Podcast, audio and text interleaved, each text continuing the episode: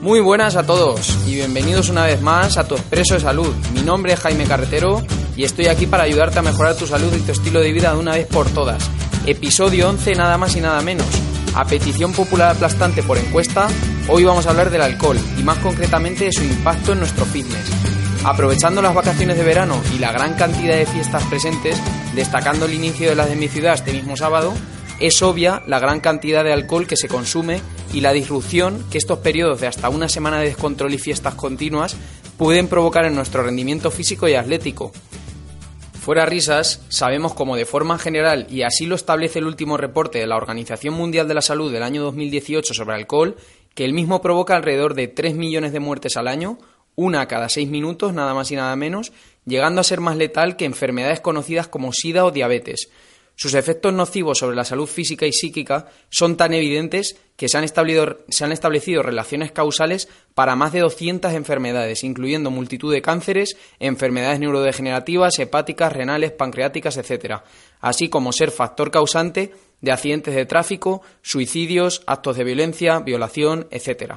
Podríamos hablar de lo que provoca fisiológicamente el consumo del alcohol, pero sería algo más aburrido, difícil de comprender y se sale fuera del objetivo del podcast. En definitiva, es una maravilla de sustancia que para quien quiera profundizar tenéis nada menos que 472 páginas de reporte por la Organización Mundial de la Salud, cuyos datos no son especialmente positivos. Vayamos al grano, pues. ¿Cómo afecta el alcohol nuestro rendimiento deportivo y nuestro fitness? Dado que normalmente no se consume alcohol inmediatamente antes de entrenar o competir, en este podcast consideraremos la evidencia en base a los estudios que ven el efecto de un consumo de alcohol posterior al entrenamiento o la competición, de cara a la recuperación de esta carga física hacia el posterior entrenamiento. Se cree que indicadores indirectos como la rehidratación, la restauración de sustratos energéticos utilizados durante el entrenamiento y la reparación de tejidos dañados son fundamentales para mejorar nuestra recuperación, por lo que si investigamos cómo el alcohol afecta a estos indicadores, sabremos su efecto sobre el rendimiento deportivo final y empezaremos por la hidratación. Se sabe popularmente y se siente durante los periodos de consumo que el alcohol tiene un efecto diurético. No tienes más que observar las veces que va al baño tu amigo más bebedor en una noche de fiesta. Esto se produce porque inhibe la hormona vasopresina, la cual tiene un efecto antidiurético. O sea que evita que se pierdan líquidos esta hormona. Si no tenemos esta hormona, pues vamos a perder más líquidos. También se sabe que el ejercicio físico puede provocar deshidratación en condiciones de calor, por lo que en un consumo de alcohol podría perjudicar la, rehidratación posterior del ejercicio. Precisamente este efecto negativo es el que trata de comprobar este estudio, en el que se deshidrata intencionalmente a deportistas a través del ejercicio físico para comprobar el efecto posterior del alcohol sobre la rehidratación posterior, dando distintas dosis de 0, 0,24, 0,49 y 0,92 gramos de alcohol por kilo de peso corporal. Pues bien, solo en la dosis más alta, de 0,92 gramos, se perjudicó esta recuperación. La dosis anterior de 0,49 no impactó la rehidratación. Por lo tanto, este estudio concluye que un consumo moderado de alcohol no tiene por qué perjudicar la rehidratación. Sin embargo, esto de moderado es muy subjetivo y para mí, pueden ser tres cervezas, para otra persona tres copas y para otra una botella de vino. Si extrapolamos los datos del estudio a una persona con un peso medio de 70 kilos, la dosis alta del estudio equivaldría a unos 64 gramos de alcohol aproximadamente, suponiendo alrededor de 3-4 copas o 6-7 cañas de cerveza. La dosis en la que no se verían problemas serían alrededor de 34 gramos, suponiendo una copa y una lata de cerveza o tres cañas, lo cual es fácilmente sobrepasable si observamos las tendencias de consumo habituales, por lo que en primer lugar, lo que este estudio considera un consumo moderado podría no serlo en ciertos contextos y sí perjudicar la rehidratación post-ejercicio. Como punto a favor del consumo de alcohol, este estudio midió los índices de rehidratación solo seis horas posteriores al ejercicio, por lo que si dejamos una ventana más amplia desde el cese de consumo hasta el posterior ejercicio, añadiendo además agua para la rehidratación, posiblemente las diferencias sean hasta menores entre beber y no beber alcohol. Por lo tanto, desde el punto de vista de la rehidratación, para favorecer la recuperación no parece que un consumo moderado vaya a afectarnos en gran medida. Después, por otra parte, en cuanto a la recuperación de los sustratos energéticos perdidos, parece ser que el alcohol impacta negativamente la gluconeogénesis, que es un proceso por el cual se genera glucosa, es decir, combustible, por el hígado durante el ejercicio. Y también se perjudica la utilización de glucosa por el músculo que está trabajando, lo cual puede perjudicarnos si, bebemos antes de entrenar. Sería similar a poner un tope en el consumo de gasolina de un coche. Obviamente no va a poder llegar a su máximo potencial.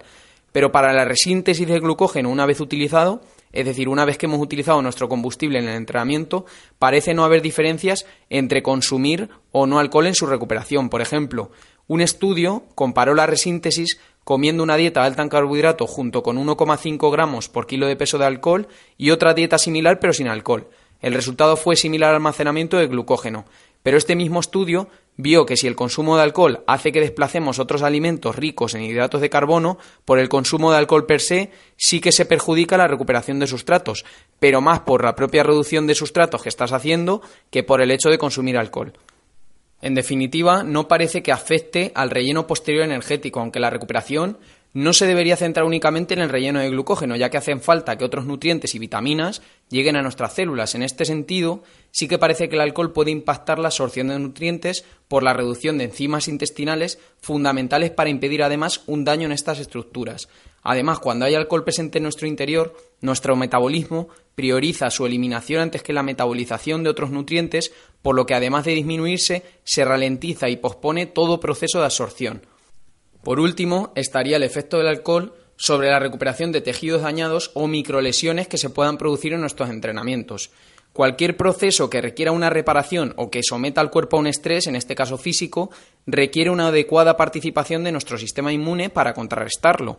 Pues bien, aquí sí que parece claro el efecto inmunosupresor del alcohol, por lo que no solo va a alterar las respuestas inmunológicas naturales y la liberación de agentes protectores en periodos inflamatorios ante lesiones y daños post-entrenamiento, sino que nos va a hacer mucho más vulnerables a cualquier infección o enfermedad, perjudicando a su vez la posterior capacidad para entrenar. Por lo tanto, sí que tenemos un claro efecto negativo en el deporte y nuestra recuperación.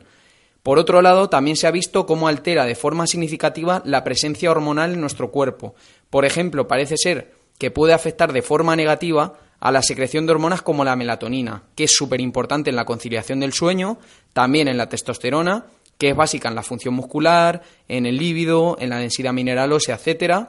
También impacta en la, en la secreción de serotonina, que afecta fundamentalmente al estado de ánimo, y también provoca un aumento de otras hormonas como la adrenalina, que nos puede dar lugar a estados taquicárdicos, hipertensión, también aumenta los niveles de cortisol, que puede dar lugar a un aumento del estrés, a un aumento de glucosa en sangre.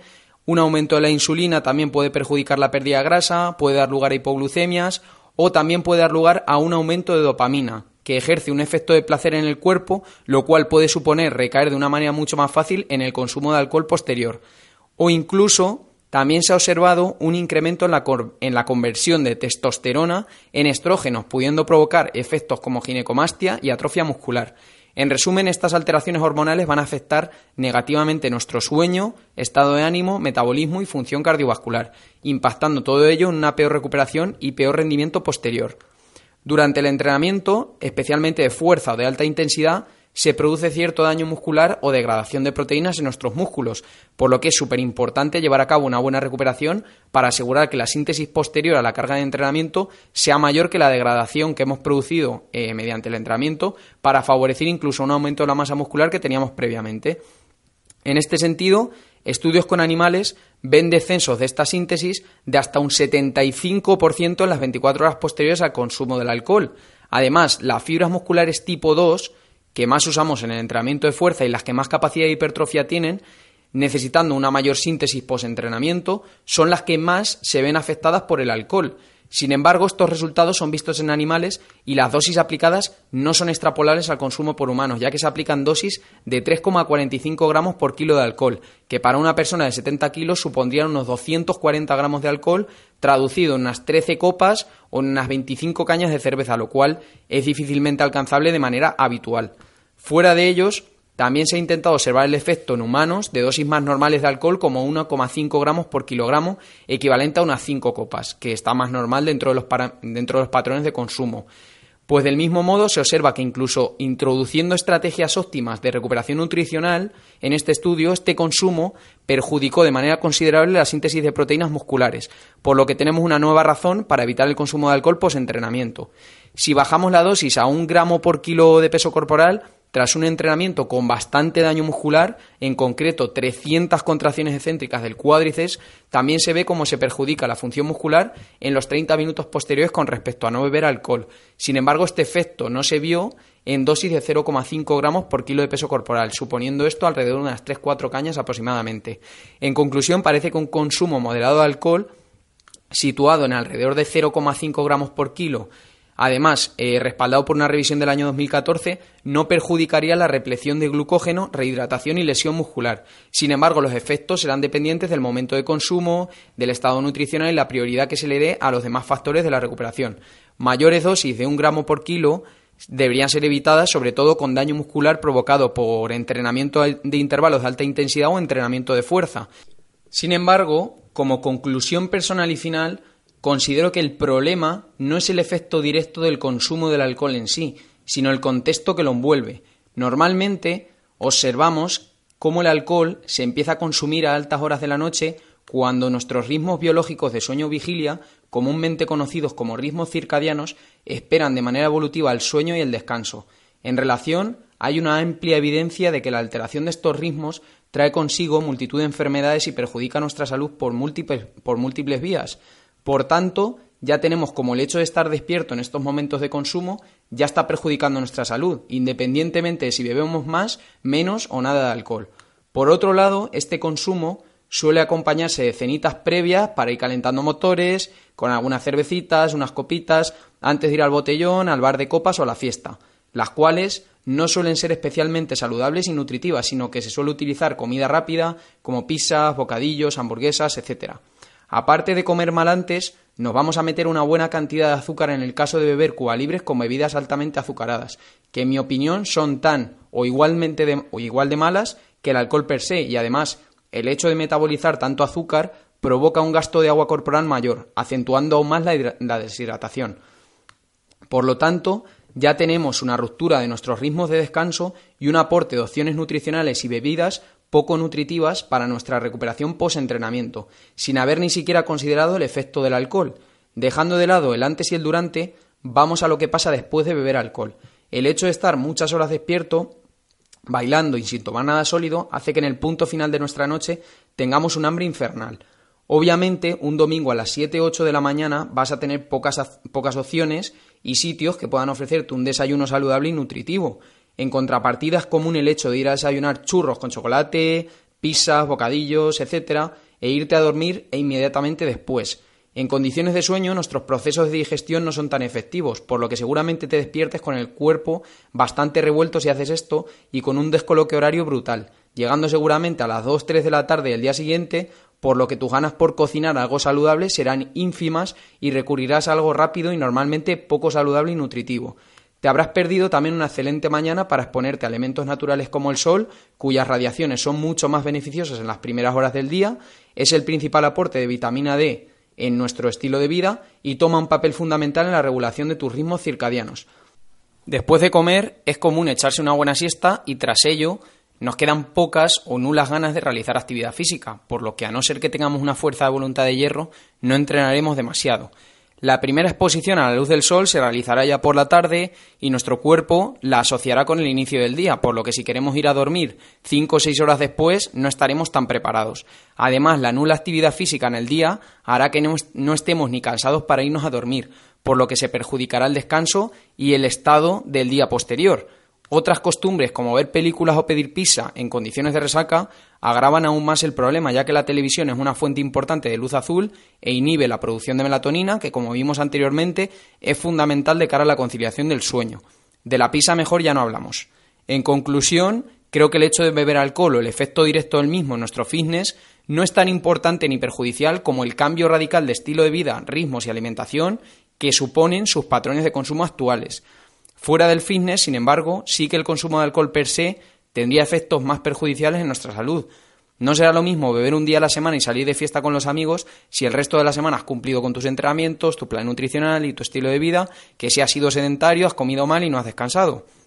La clave está en la moderación, la conciencia y la previsión de estrategias que minimicen el daño que puede causar en nuestro rendimiento y nuestra salud. A continuación te voy a dar algunas estrategias. 1. Infórmate de las opciones saludables que podrás escoger en el sitio que vayas a cenar con tus amigos antes de la fiesta o ten prevista alguna cena nutritiva antes de salir. Número 2.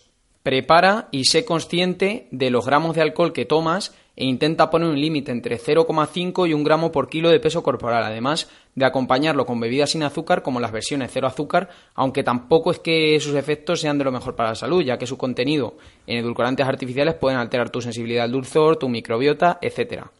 Número 3. Baila, baila mucho, muévete y disfruta. Aprovecha el momento y aumenta tus relaciones sociales, así como tu gasto calórico a través de la actividad. Bailar durante toda la noche minimizará el exceso calórico, además de hacer que te lo pases muchísimo mejor, conozcas más gente y no dependas tanto del alcohol para desinhibirte.